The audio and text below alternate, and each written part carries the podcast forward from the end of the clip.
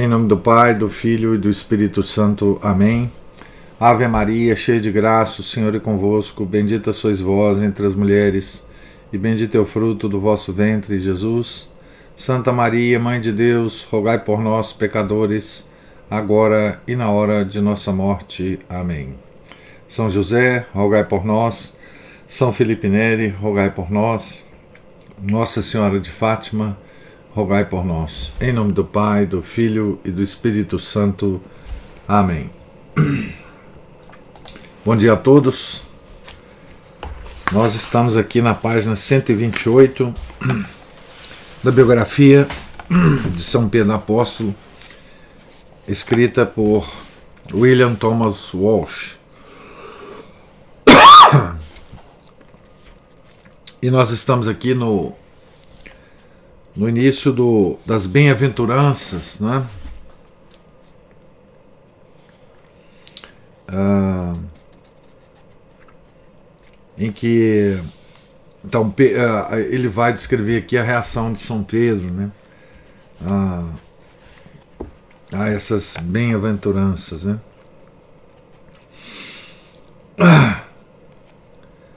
Bem-aventurados os pobres de espírito porque deles é o reino dos céus. Bem-aventurados os que choram, porque serão consolados. Bem-aventurados os mansos, porque possuirão a terra. Bem-aventurados os que têm fome e sede de justiça, porque serão saciados. Bem-aventurados os misericordiosos, porque alcançarão misericórdia. Bem-aventurados os limpos de coração, porque verão a Deus. Bem-aventurados os pacíficos, porque serão chamados filhos de Deus. Bem-aventurados os que sofrem perseguição por causa da justiça, porque deles é o reino dos céus. Bem-aventurados sereis quando vos injuriarem e vos perseguirem e disserem falsamente todo mal contra vós por causa de mim. Alegrai-vos e exultai, porque será grande a vossa recompensa nos céus, pois assim perseguiram os profetas que vieram antes de vós.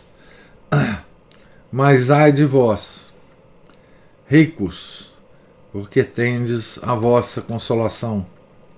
Ai de vós, que estáis saciados, porque vireis a ter fome. Ai de vós, que agora estáis rindo, porque gemereis e chorareis. Ai de vós, quando os homens os louvarem, pois era assim que seus antepassados tratavam os falsos profetas.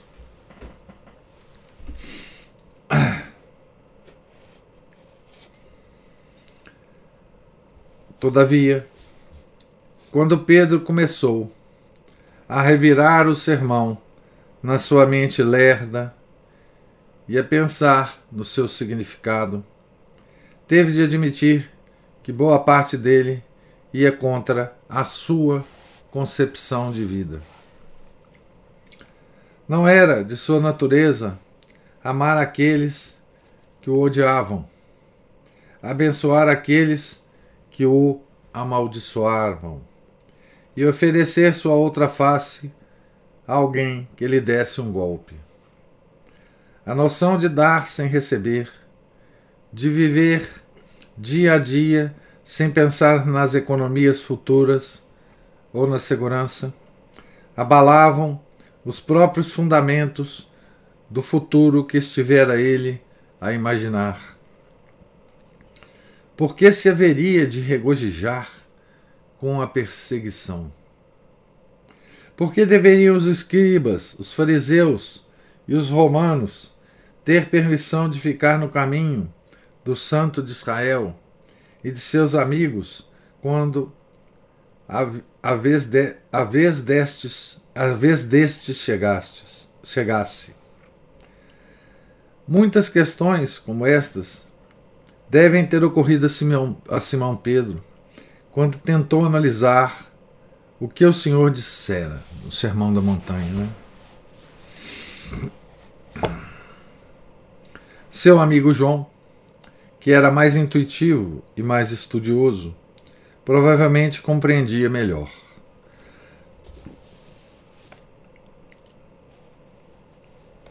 Há um fato, Simão, que tornaria tudo verdadeiro. Esse é João falando para Simão, né? Qual é? O fato da morte. A morte era algo em que Simão Pedro não gostava de pensar. Preferia afastar da sua mente tais ideias mórbidas o mais possível e pensar na vida, na saúde, e no futuro. Contudo, trechos do sermão continuavam a persegui-lo como rumores incômodos. Não que ele duvidasse do Senhor. Oh, não. Sabia que ele devia estar certo, porque era o Messias. Mesmo assim, é certo que por vezes desviava ele de seu caminho para proferir duras palavras. Essa angústia de Pedro infere-se de algumas das perguntas que fez ao Senhor durante os meses seguintes. Abre aspas. Senhor, quantas vezes devo perdoar a meu irmão quando ele pecar contra mim? Perguntou ele um dia. Até sete vezes? Aqui tem as referências do Evangelho. Né? Os rabinos diziam três vezes, e Pedro talvez se sentisse magnânimo, aumentando o número. Abre aspas.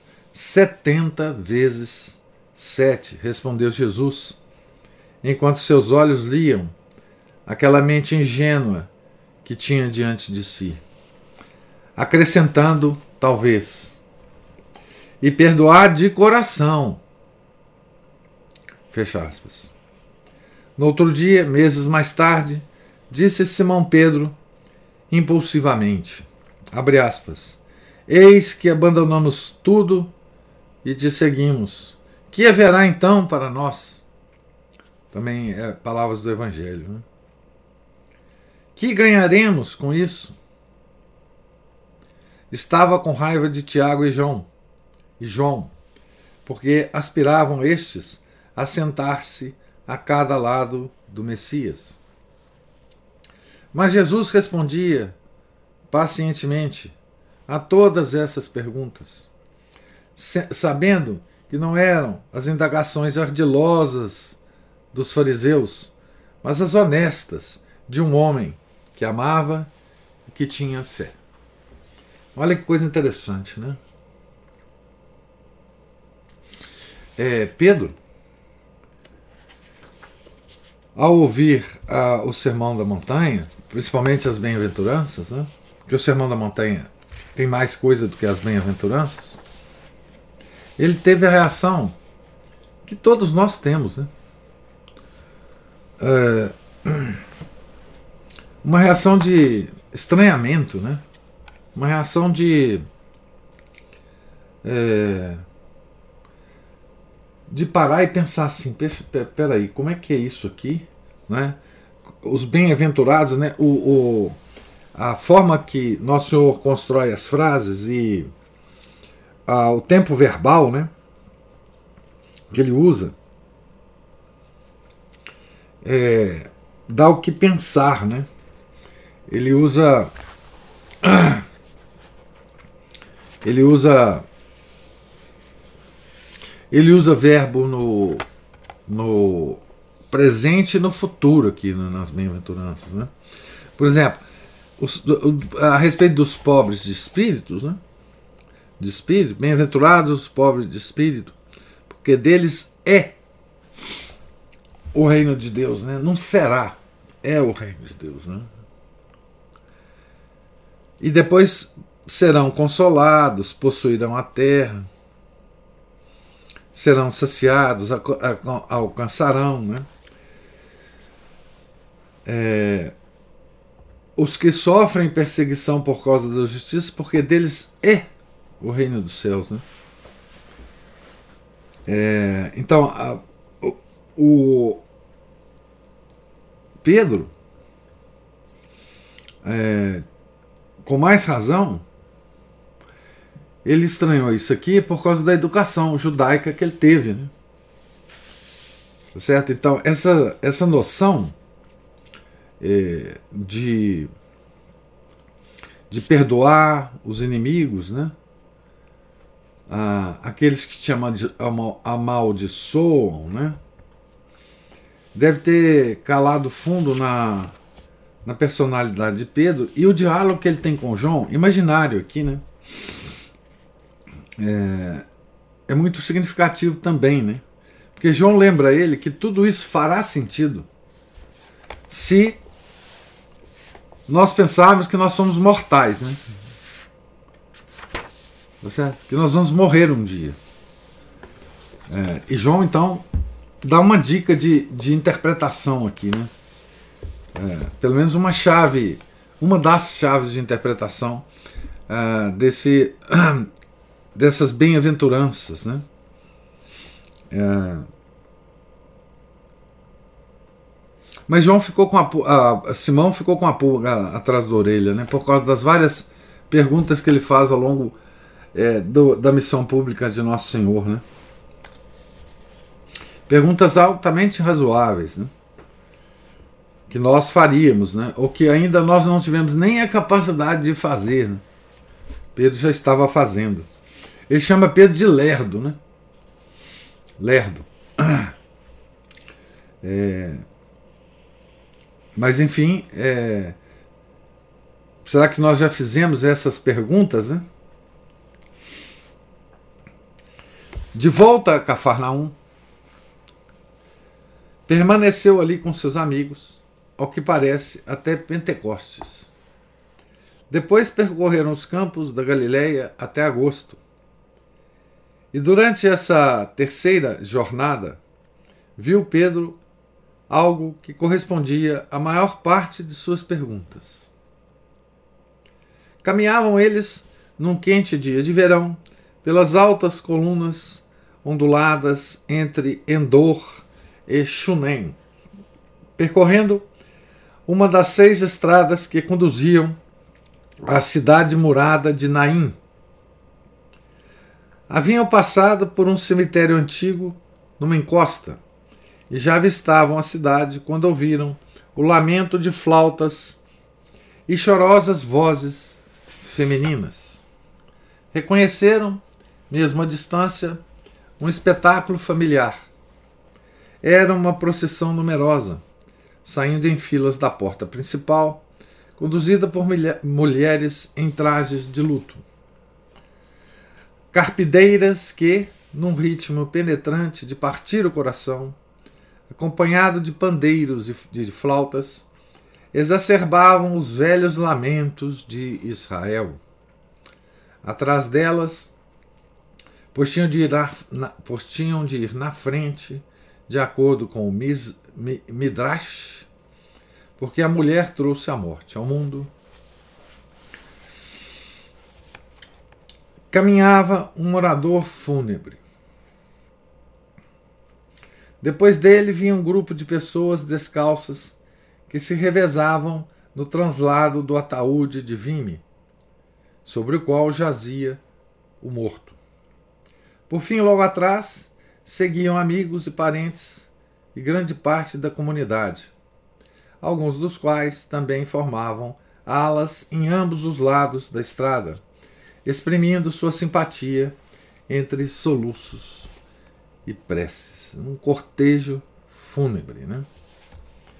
Usualmente, tal demonstração tinha o direito de passagem preferencial, e Simão Pedro ter-se afastado para um lado para ver o cortejo passar, ao mesmo tempo que acrescentaria alguma palavra de comiseração por sua própria conta. mas notou que o senhor permanecia no meio da estrada, como se esperasse o morto, forçando o cortejo a parar. Agora pôde perceber que o vulto que jazia sobre o ataúde era o de um rapaz de rosto descoberto e de uma brancura de giz à luz brilhante do sol. O cabelo negro a reluzir de olhos funerais por entre as murtas espalhadas em torno. A mulher desfeita em soluços, perto dele, era sua mãe, uma viúva sem outros filhos. Viúva sem outros filhos, perde o filho e fica sozinha no mundo. Né? Então, a situação da mulher é, era a de uma mulher sem proteção do homem. Né? Nós já vimos várias histórias dessa né? no Velho Testamento. Né? Você tem a história do Daniel, né? que vai proteger uma viúva, do profeta Daniel, né? A mandado de Deus, porque a viúva perdeu os filhos. Né?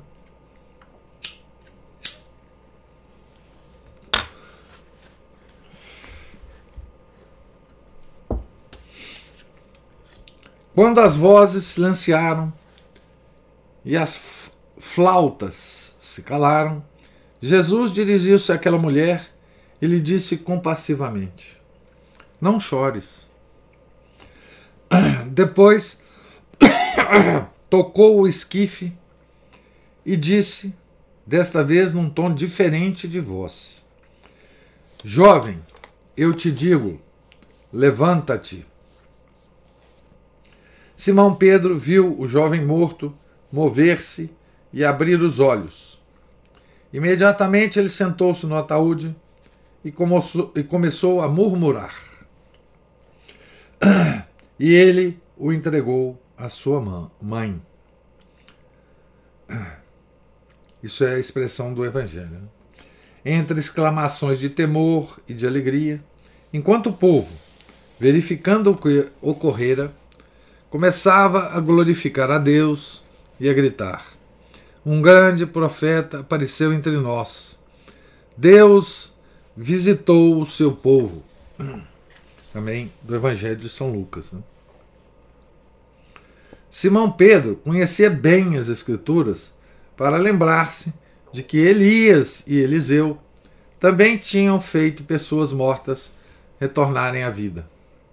Mas havia uma diferença chocante. Aqueles homens assim haviam procedido, apelando para o mais alto poder do Deus onipotente. Jesus havia falado simplesmente como alguém que tem autoridade em si mesmo para criar ou restaurar a vida. Eu te digo, Levanta-te. Pode ter sido este o momento em que Simão Pedro tomou consciência do que pudesse significar ser o Messias. Não era simplesmente ser o filho de Davi, um eleito de Deus, um grande rei. As palavras escritas pelo salmista séculos antes, e muitas vezes ouvida, sem serem compreendidas, agora inundavam sua mente de luz verdadeira, reveladora. Aqui ele vai repetir o Salmo 109, né? Disse o Senhor ao meu Senhor: Senta-te à minha direita, até que ponha os teus inimigos como escabelo de teus pés das minhas entranhas te gerei antes da aurora. É o Salmo 109. Sabia Simão Pedro, afinal, que estava andando com o Senhor da vida e com o Senhor da morte. E as perguntas e dúvidas de seu pensamento literal e carnal cediam a uma certeza jubilosa e violenta Contudo, difícil era exprimi-la em palavras. Então, o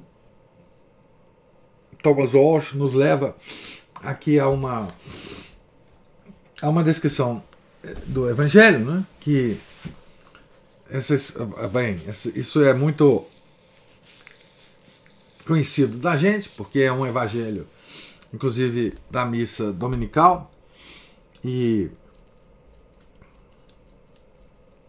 o Osho só enfatiza né, é, visualmente para a gente o que, que deve ter ocorrido, mas o interessante aqui é ele é, voltar para a, a, voltar a nossa atenção do leitor né, para São Pedro. Né?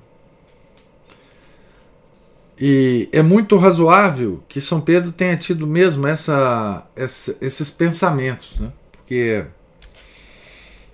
é, não era a primeira ressurreição descrita nos, nos escritos judeus. Né?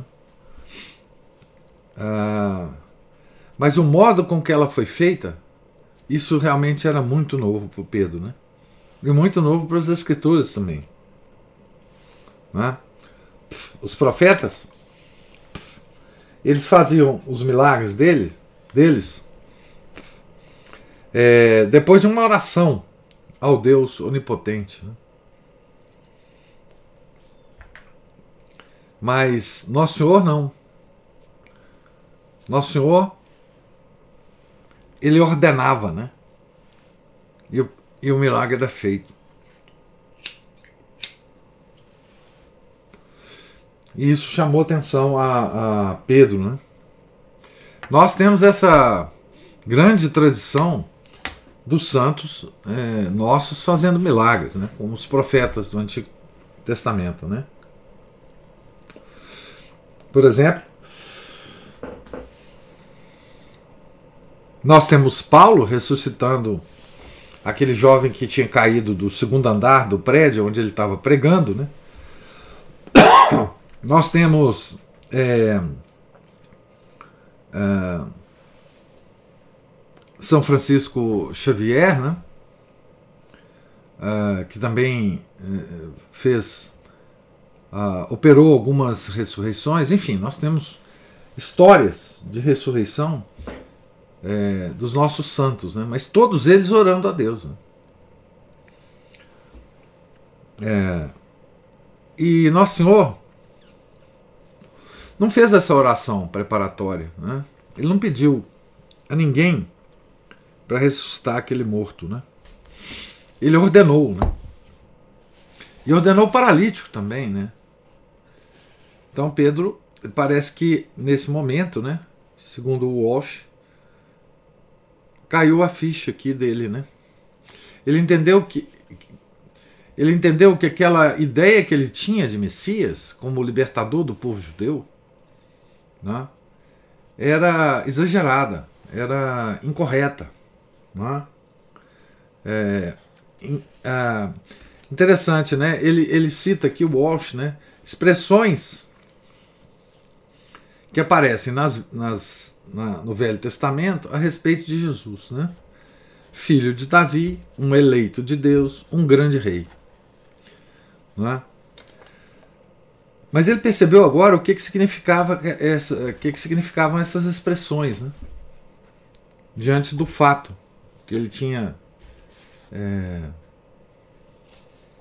é, visto com os próprios olhos, né? presenciado. Né? Então vamos aqui adentrando ao capítulo 7. Como qualquer pessoa, Inclusive Shakespeare. Inclusive Shakespeare. Simão Pedro tinha por vezes uma estranha consciência de que a vida estava se desenvolvendo como um drama planejado por um ta talentoso teatrólogo que concedia aos atores a liberdade de improvisar dentro dos limites de seu livre-arbítrio mas habilmente conduzia o movimento apaixonado de cada cena em uma direção determinada.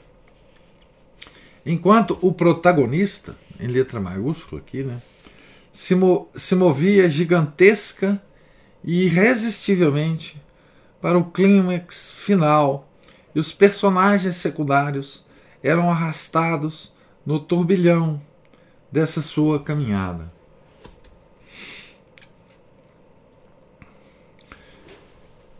Drama, né? Drama planejado. O drama da vida, né? O drama da nossa vida. O drama da vida de qualquer um, né? Nós vivemos num drama, né? E muitas vezes a gente esquece disso, né? Muitas vezes a gente esquece disso. Principalmente a gente esquece do drama das outras pessoas, né? Do drama em que vive as outras pessoas, né? Ocasionalmente, como no segundo ato de uma peça magistral, havia um visível aumento de emoção e de ação. Simão Pedro não teria ficado surpreendido, depois do que vira recentemente, se começasse a ver uma chuva de estrelas, como se fossem figos caindo numa árvore às lufadas de forte ventania, ou se o sol, adoecendo, se coagulasse em sangue febril. Ele está falando sobre a, a natureza, né? as coisas criadas, vistas, né? as estrelas caindo, o sol adoecendo. Não é? Aqueles eram tempos como os de que falara o profeta, numa passagem que ele gostava de citar, em que os jovens teriam visões e os velhos teriam sonhos. Essa mudança de estado de espírito, esse ritmo mais acelerado, pareciam relacionados, de certo modo, com o destino de João Batista. Começou pela ocasião em que ele enviou dois mensageiros lá de sua prisão, bem acima da costa rochosa do Mar Morto, onde quer que fosse, para pedir a Jesus que confirmasse sua identidade como Messias. E ele assim o fez, acrescentando alguns grandes elogios a João, dizendo ser, abre aspas, um profeta e muito mais do que um profeta. Fecha aspas. E tão grande como quem quer que fosse nascido de mulher. Daí por diante, tornou-se evidente que Jesus falava mais a respeito da morte individual e da consumação deste mundo. Foi durante sua longa e próxima viagem, um tanto obscura, que a pecadora, que se supõe ser Maria de Magdala, o encontrou na casa de Simão, o fariseu, e enxugando-lhe os pés com os cabelos, ungiu como se fosse para a sua sepultura. Aqui tem uma nota dizendo assim: assim pelo menos diz ele, em ocasião semelhante. Mateus 26, 2, Marcos 14, 8. No belo sermão do lago, pregado de um barco, houve, pela primeira vez, um tom mais acentuado a respeito do fim de todas as coisas e o julgamento final. Isso traspassa como um novo tema através das parábolas do semeador, do joio, da semente de mostarda, do fermento, do tesouro escondido.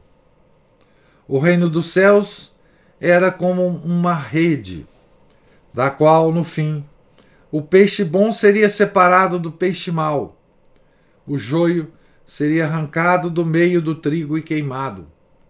O céu, e não esta terra, era o lugar do reino e o sítio designado para acumular riquezas. Isto não, não deve ter ficado muito claro para Simão Pedro, especialmente quando o Senhor explicou que falava em parábolas para que os indignos não se aproveitassem para ficarem instruídos.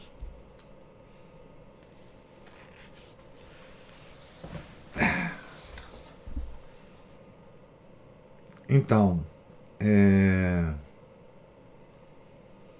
Nosso Senhor começa a falar da, da, da vida eterna, né? do juízo final, do, do inferno, não é? Contudo, sempre havia alguma coisa para lembrar-lhe a Pedro, né, que a fé prossegue onde não chega a razão. Jesus acalmou uma tempestade raivosa no lago, quando todos se achavam apavorados, simplesmente ordenando aos ventos que amainassem. Exorcizou o violento demônio na terra dos Gerazenos, ao qual nenhum homem fora capaz de domar, ou mesmo de conservar acorrentado entre os túmulos. E Pedro viu o tremendo espetáculo dos milhares de porcos possuídos pelos demônios despenhando-se por uma ladeira rochosa, para perecer em meio das águas revoltas como almas danadas a mergulhar no inferno. Somente Pedro, Tiago e João tiveram permissão de testemunhar a ressurreição da filha de Jairo, aquele inesquecível clímax de uma jornada que terminou com o tristonho adeus do Senhor à incrédula Nazaré. Levi, Mateus, notou dele uma tristeza meditativa quando seguiam pelas aldeias da Galileia, de regresso a Cafarnaum. Abre aspas, e vendo aquelas multidões, compadeceu-se delas, porque estavam fatigadas como ovelhas sem pastor. Fecha aspas. Olhou para o pequeno grupo de seus discípulos e disse: abre aspas, a messe é grande, mas os operários são poucos. Rogai, pois, ao Senhor da messe que mande operários para a sua messe. Mateus 9, 37, 38, Lucas 10, 2, 3. essa prece bem podia ser feita hoje, né? Aqui, Nosso Senhor percebe as ovelhas sem pastor, né? que é normalmente uma, uma expressão que eu uso muito, né? Nós somos as ovelhas sem pastor, né? e que a messe é grande, né? trabalho é muito grande, né? E os operários são poucos. E o que, que ele sugere, né? Nesse caso, né? Rogai, pois, ao Senhor da messe que mande operários para a sua messe. Né? Nosso Senhor. É, ele estava melancólico, né? ele estava triste, ele estava lamentando-se de ver tanta gente desorientada, tanta gente sem alguém para dar orientação para essas pessoas, né? É... Ele estava preocupado com os pastores, né? Imagina o que, que ele não deve. Qual é o olhar que ele não deve lançar para o mundo hoje, né? É, para a sua igreja hoje, né? Para os seus pastores hoje, né? Para os seus para o seu vigário, né? é, como ele deve se lamentar, né? É, é curioso, né? Porque nós estamos essa essa metáfora aqui da peça de teatro, né, que ele usa aqui, é muito interessante porque nós estamos nesse drama, mas nós não estamos na plateia vendo a peça, né? Nós não estamos na plateia vendo a peça. Nós somos atores secundários né, dessa peça. E como, como atores, né, nós não temos toda a visualização desse drama. Né? Eu costumo dizer que uma das coisas que a gente mais Uh, um dos erros que a gente mais comete, né, né uh, principalmente atualmente, né, é não perceber o drama da vida. Né? Tivemos uma discussão aqui nessa, nesse, nesse, nessas leituras matinais, né, recentemente, sobre como que a gente julga as pessoas, os atos das pessoas, né? De um ponto de vista quase que como se a gente estivesse numa, numa plateia vendo a peça, mas nós não estamos na plateia.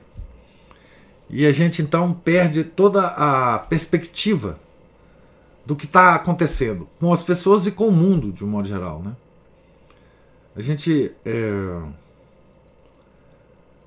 ao invés da gente ficar calado, pensativo, né?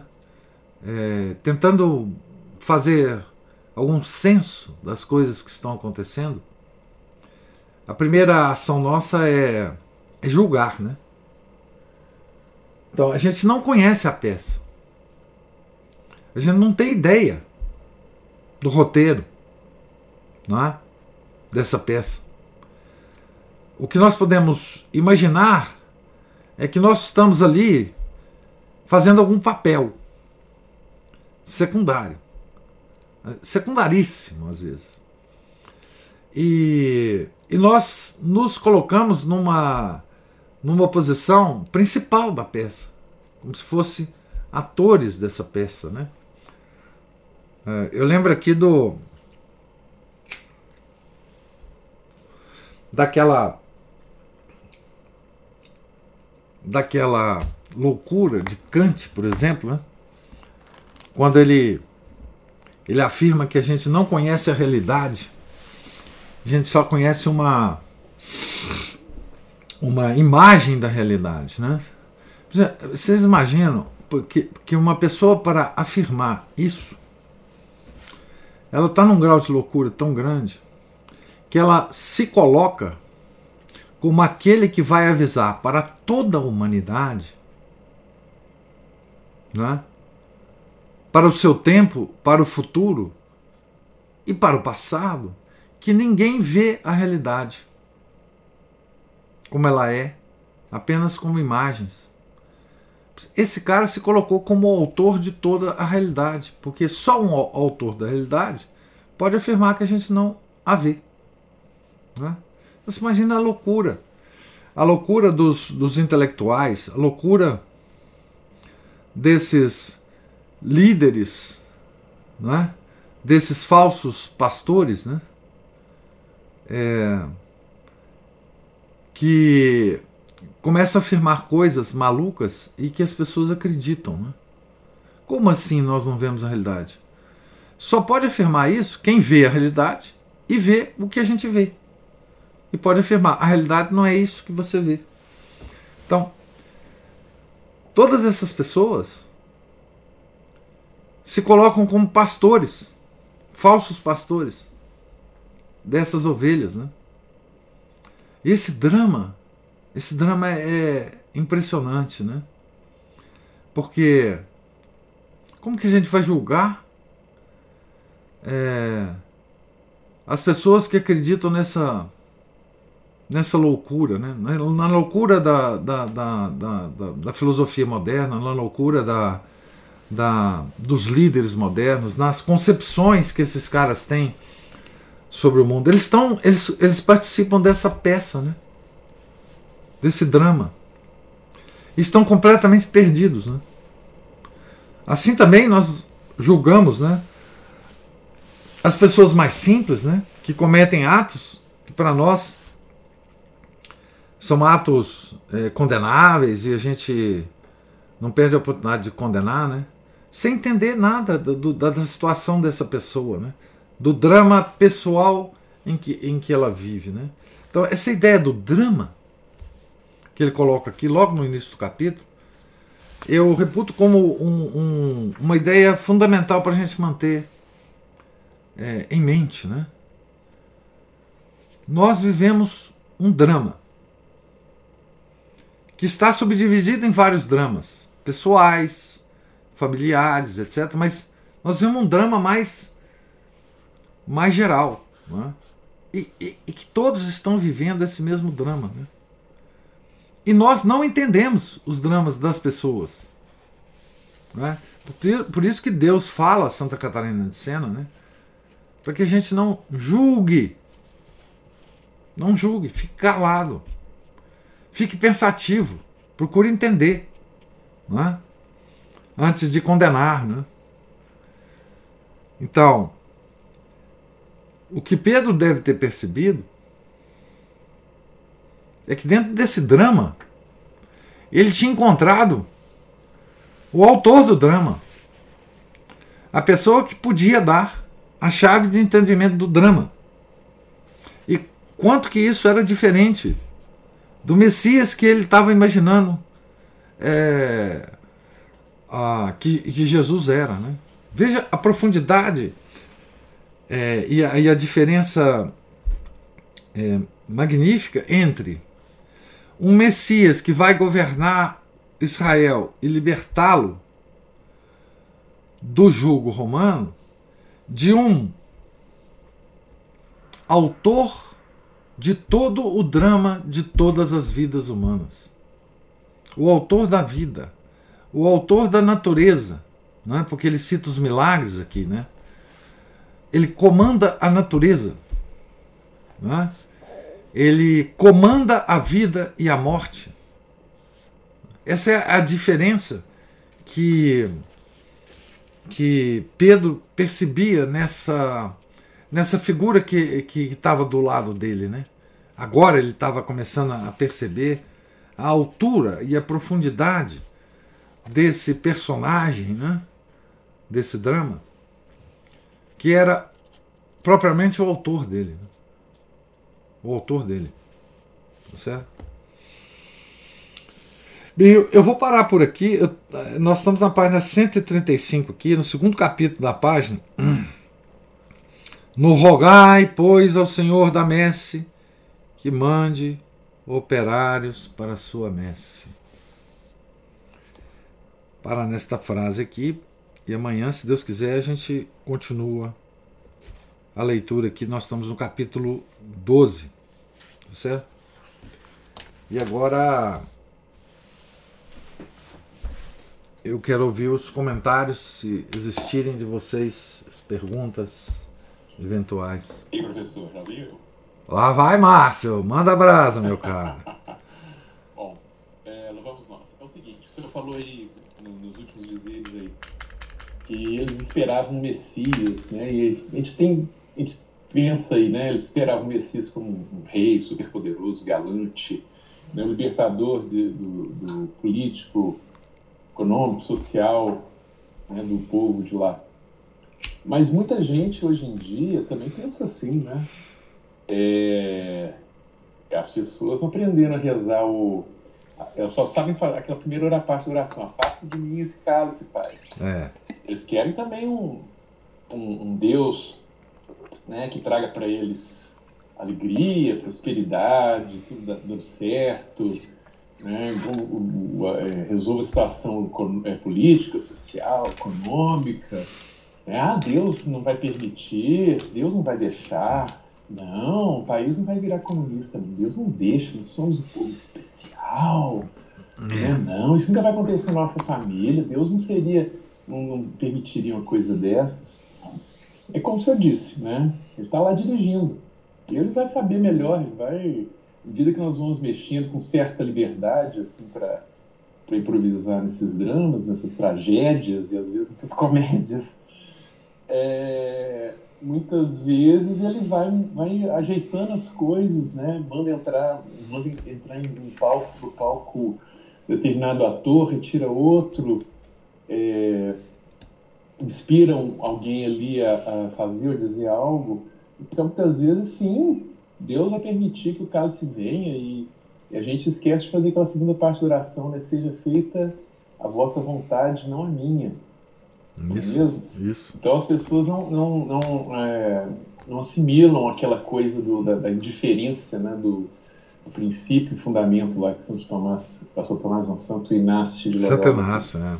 Isso, ensinava, e todos os santos ensinavam, Nosso Senhor ensinou, né? Que não, não sejamos assim não queiramos mais a saúde do que a doença, é, a prosperidade, o, o, o revés, né? mas usar tudo isso para que em tudo seja Deus glorificado e é, é, é, conhecido, amado e servido, né? e as nossas almas se salvem. Então, tudo dá para ser utilizado para esse fim.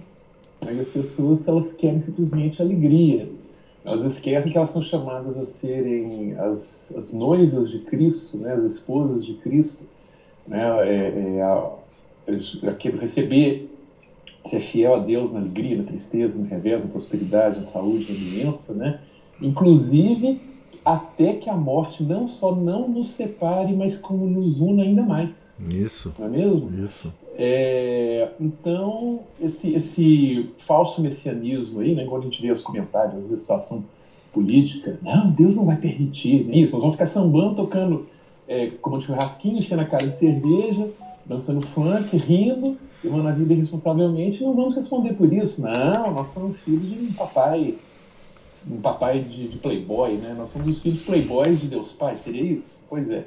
Então, é, as pessoas vão redondamente enganadas, inclusive de forma prática, elas adotam esse mesmo messianismo falso, esse messianismo talmúdico, né? Que nessa época já, já havia já havia. Né?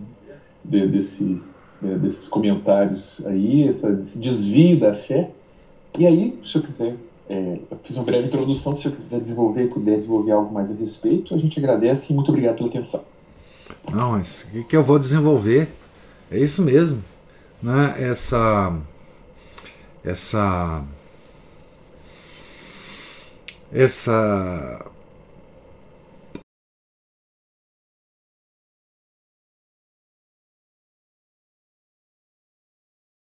E, e, ele procura essa prosperidade e projeta essa prosperidade é, em Nosso Senhor. Né? Nosso Senhor fica sendo um provedor de prosperidades, né? E você troca, na verdade, o homem moderno trocou prosperidade por salvação. Né? O que aconteceu foi isso. Né? Porque no, Nosso Senhor, ele nos oferece, né, através do seu sangue, a nossa salvação. Ele não oferece nada mais do que isso, ele não prometeu nada mais do que isso. Ele não prometeu felicidade, ele não prometeu dinheiro, ele não prometeu absolutamente nada, além da salvação. Né? Ele fundou a sua igreja para com o único objetivo de nos salvar, né? É, não tem outro objetivo, a igreja não tem outro objetivo que ministrar os sacramentos e dar a instrução que não vai nos levar para a salvação. O resto o resto é tudo elementos externos que foram acrescentados, principalmente no, nas últimas décadas, né, para atrair, digamos, o homem moderno a, a essa igreja, né? É, a essa igreja é, da prosperidade, né? Aliás, é, essa, essa, essa visão de prosperidade vem muito do, da invasão protestante da igreja, né? Porque eles têm lá uma teologia da prosperidade, alguma coisa assim, né? Os, os protestantes, né? Que é uma espécie de teologia da libertação protestante, né? E o homem moderno está encharcado disso, né? Ah, dessa des, o homem moderno é rico de espírito, né? É, é exatamente o que Deus condena no sermão da, da montanha, né? Na parte negativa do sermão da montanha, é, ele fala assim: Mas ai de vós ricos. Ele não está dizendo rico financeiro que não, né? Ai de vós ricos, porque tendes a vossa consolação. Ai de vós que estáis saciado, porque vireis a ter fome. Então, essa parte negativa a gente nunca, nunca, nunca lembra dela, porque nós estamos encharcados disso também, né? Nós lembramos das bem-aventuranças, sem entendê-las muito, mas essa, essas, essa parte negativa aqui, né? Ai de vós que agora estáis rindo, porque gemereis e chorareis. Ai de vós, quando os homens vos louvarem, pois era assim que seus antepassados tratavam os falsos profetas. Então, nós procuramos hoje riqueza, ai de vós ricos, né? Procuramos a saciedade para os nossos prazeres, ai de vós que estáis saciados, né? Procuramos alegrias, satisfações, né? Ai de vós que está, estáis rindo, procuramos louvores do mundo, fama. Né? E ele fala: Ai de vós quando os homens vos louvarem. Então, isso aqui para nós é horroroso. Nós não lembramos disso. Né? Muitos de nós falam assim: não, mas nosso Senhor falou isso mesmo? Isso aqui faz parte do sermão da montanha? Né? Porque nós só lembramos das bem-aventuranças. Né? E, e, e nós é, lendo as bem-aventuranças, muito provavelmente nos incluímos em todos os bem-aventurados aqui. Tá certo? O que nós não, não somos, nada disso aqui, né? Não somos nada disso aqui. Nós nos incluímos nos bem-aventurados e nos esquecemos do, do, dos ai de vós. Né? É isso que, que, que se, se se tem hoje entre nós católicos. Né? Não estou falando do, do, das pessoas que estão fora da igreja, né? Estou falando de nós católicos. E também de nós católicos tradicionais, né? Não estou falando. Eu estou incluindo, digamos assim, é, a parte mais é, supostamente mais ligada às tradições da igreja, né? Então, nós todos estamos encharcados disso hoje encharcados desse pensamento é, messiânico é, dos fariseus. Né? Tá certo? Nós não queremos um Messias que nos salve. Nós queremos um Messias que nos liberte do, globalismo, que nos liberte das tiranias do mundo, que nos liberte das tiranias sanitárias, das, das pretensas é, ditaduras que vem por aí, do, do, do, do, do transhumanismo, do, do. Enfim, nós queremos esse Messias. Então, mudando as perspectivas por causa do tempo que mudou, nós temos a mesma atitude é, que os fariseus tinham em relação ao Messias. Né? Ah, é, se, se, se aparecesse hoje o Messias falando para nós atualizando o que Nosso Senhor falou para os fariseus, nós seríamos aqueles que é, escolheríamos Barrabás, né? Ao invés de Jesus, né? Então, nós seríamos companheiros do Judas Iscariotes, né? Que vendeu Jesus por 30 moedas. Então, a nossa vida, ela, ela mostra que é, Embora pareça que a gente tem uma prática é, externa, religiosa, nós temos que, muito que fazer o exame de consciência e perceber o que, que exatamente nós estamos é, esperando é, dessa salvação que nosso Senhor nos deu, né? Porque você, você disse muito bem, né? Nós não queremos entregar a nossa vontade a Deus. Nós não abrimos mão da nossa vontade, né? E a única coisa que Deus quer. Porque é a única coisa que ele não controla. Então, aquela a história do cálice, né? Ela dá muito bem a dimensão da importância da gente entregar a vontade a Deus. Né? É, e, e, isso é a, a mensagem de todos os santos em todas as épocas. Né? Infelizmente, nós não temos um santo hoje, ou pelo menos não conhecemos um santo hoje, que fale essas verdades eternas. Né? Nós temos santos de calça jeans, né? É, mas não os santos que, fala, que falam, que falem, né? É, essas verdades eternas, né? Para nós leigos, né?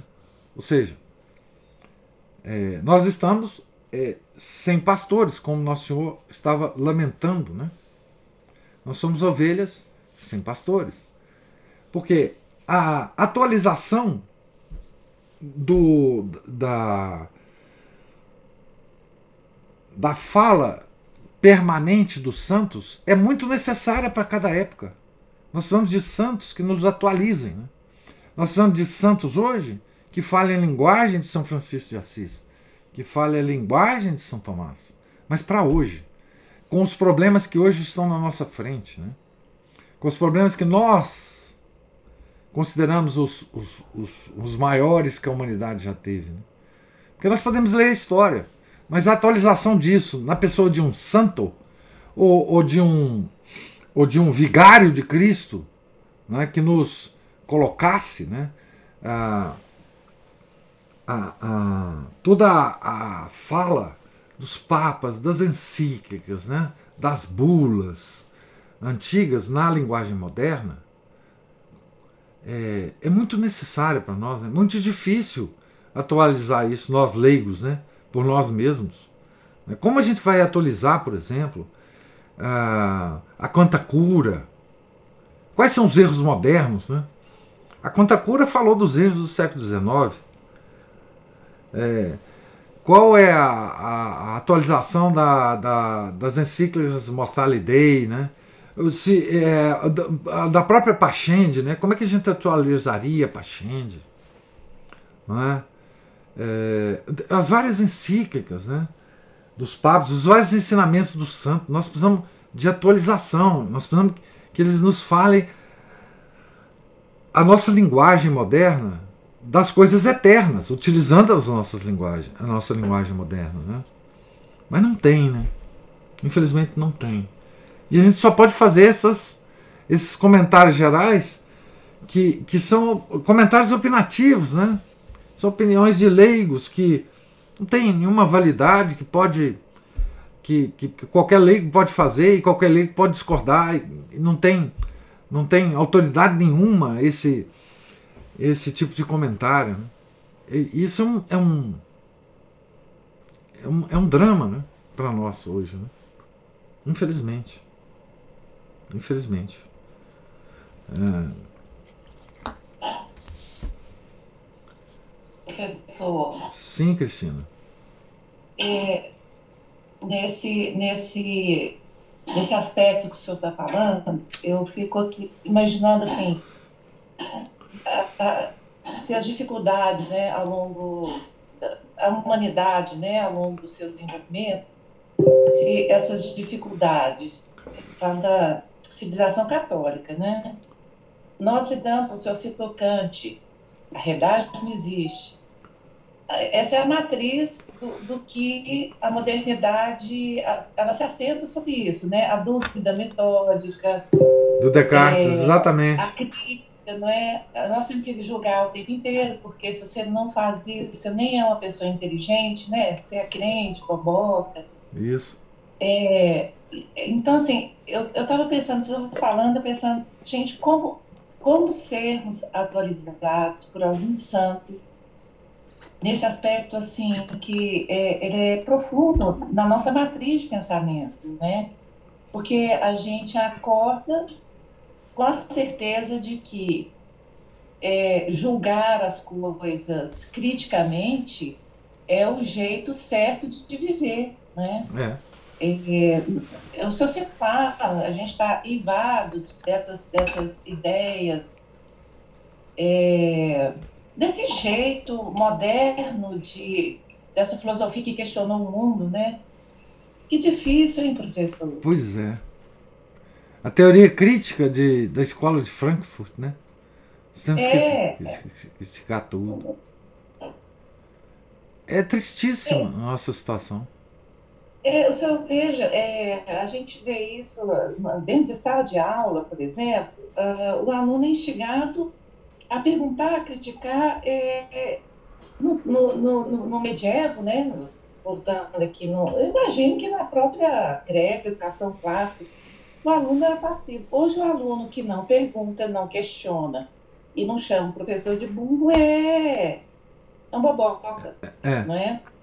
É. Então, assim, e a gente leva isso para a vida toda, né? Então, como que a gente perdoa se é cheio de razão? Como que a gente vê a tristeza do outro? Se o tempo inteiro está, ah, mas se a pessoa não tivesse agido, o tempo inteiro a gente faz assim, é, né? É, o tempo inteiro. Dentro e fora da igreja.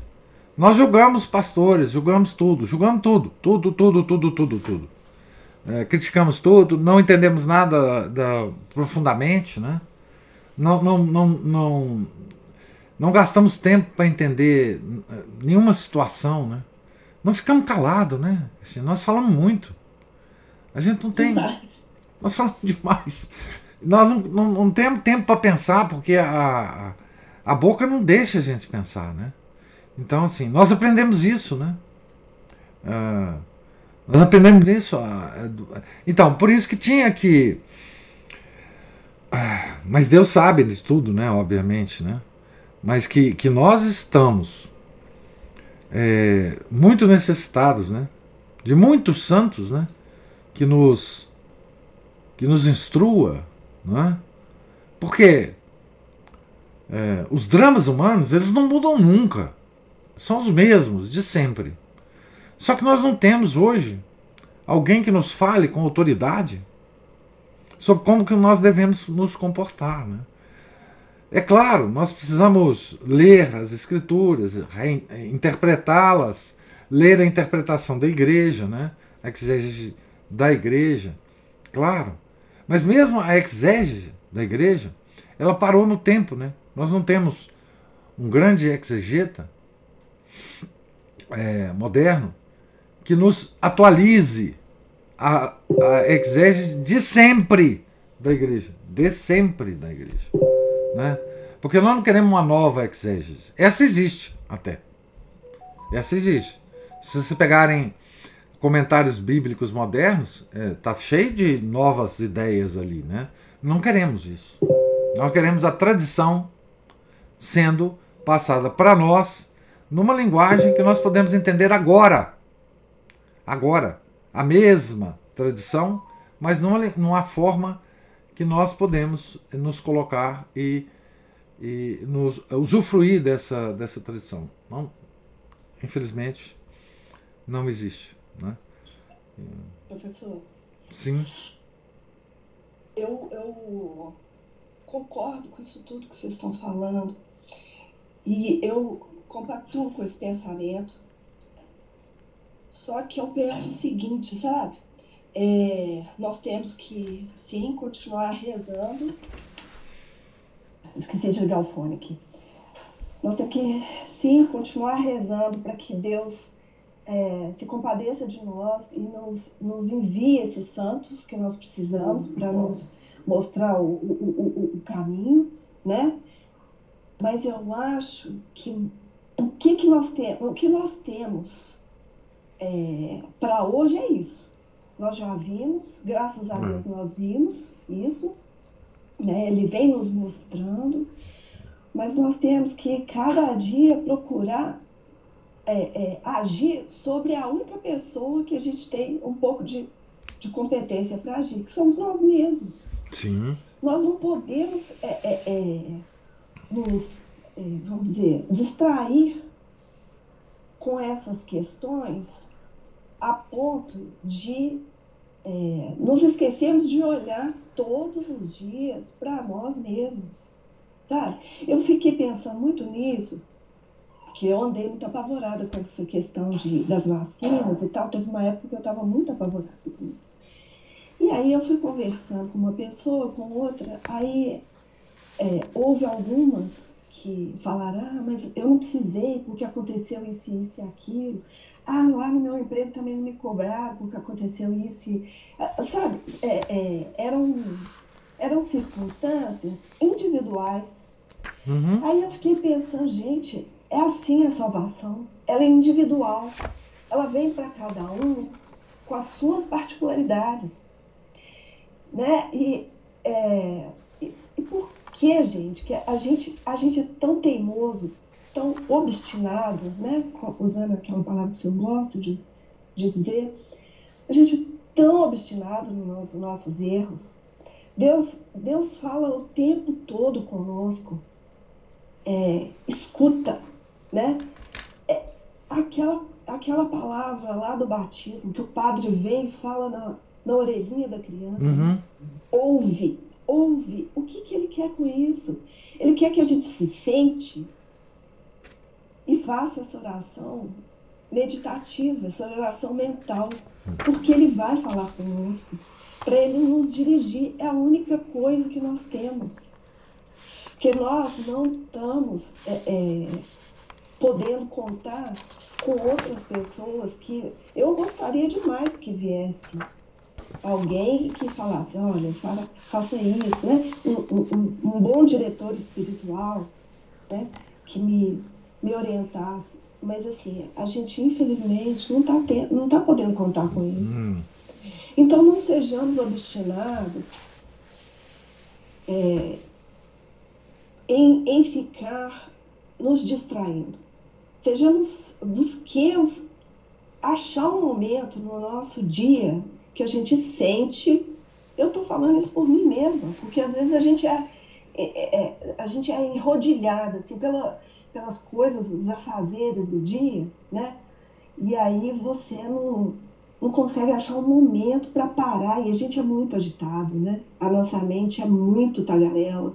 É. E a gente, a gente precisa buscar esse momento de sentar, rezar e ouvir o que Deus tem para nos dizer, porque essa é, ele vai dizer a cada um de maneira diferente, Uhum. porque é, é aquilo que, que a gente falou outro dia, que o senhor reafirmou hoje, né? Só ele nos conhece por todos os ângulos, muito Isso. melhor do que nós mesmos, do que nós mesmos. Então nós precisamos é, achar essa forma de dar a ele esse momento. Eu queria falar com você, mas você não ouve. É essa oportunidade. Tem. É. É. Entendeu? E, e aqui, né, o, o São Mateus fala, né, que Nosso Senhor, de uma tristeza, né, de uma tristeza, é, como é que ele fala? No olhar, né? No olhar, Tristeza meditativa. tris- tristeza meditativa. Lendo aquele livro, eu volto aqui, aquele livro que o senhor indicou é muito bom, O Qual? Pé da Cruz. Ah, sim. Porque ele vai falar dos sofrimentos de Nossa Senhora, mas os sofrimentos, como que os sofrimentos de Nossa Senhora estavam ligados aos sofrimentos de Nosso Senhor. Uhum. Então, e aí ele fala que Jesus passou os inteiros 33 anos em constante sofrimento. Uhum. Então, aquele que a gente quer usar como exemplo sofreu durante 33 anos. E, e- e os sofrimentos na carne só vieram naquele momento derradeiro. Uhum. Mas a vida inteira ele sofreu, vamos dizer, psicologicamente, Desde o ventre. a nossa miséria. Desde o ventre. E ele diminuiu em si né, a graça de estar em ligação com o Pai o tempo todo para se aproximar mais de nós. né? É, exatamente. E nós, o, o exemplo que nós queremos seguir é de um- alguém que sofreu o tempo todo e a gente não se conforma com os nossos sofrimentos. É. Né? E é, a gente só lembra da ressurreição dele, né? É, Quando ele estava com o corpo glorioso e tal. Não, essa sua mensagem é importantíssima, Ana Paula. Eu acho assim que nós estamos vivendo um tempo, é, desse ponto de vista que você colocou, extraordinário. Né? Eu já falei isso para vocês. Né? É, como as coisas estão andando no mundo, nós estamos vivendo um tempo extraordinário, que é um tempo em que é, Deus está nos dando graças pessoais que talvez Ele não desse se nós estivéssemos em outros tempos, né? Justamente por essa falta de pastores. É, ele não, por mais que nós não tenhamos pastores, somos ovelhas desgarradas, ele está percebendo isso, está nos dando graças para essas ovelhas que ele não daria se tivesse um pastor pastoreando essas ovelhas. Não daria se a gente tivesse um aprisco onde repousar. Né? É, e isso é verdade, eu, eu, eu concordo plenamente. assim é, a, no, a nossa a nossa esse nosso tempo ele ele nos dá a oportunidade de fazer um, um, um ato de fé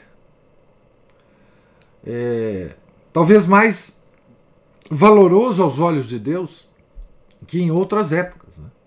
porque porque justamente no, no, a única voz que nós podemos ouvir é a voz direta dele. Né?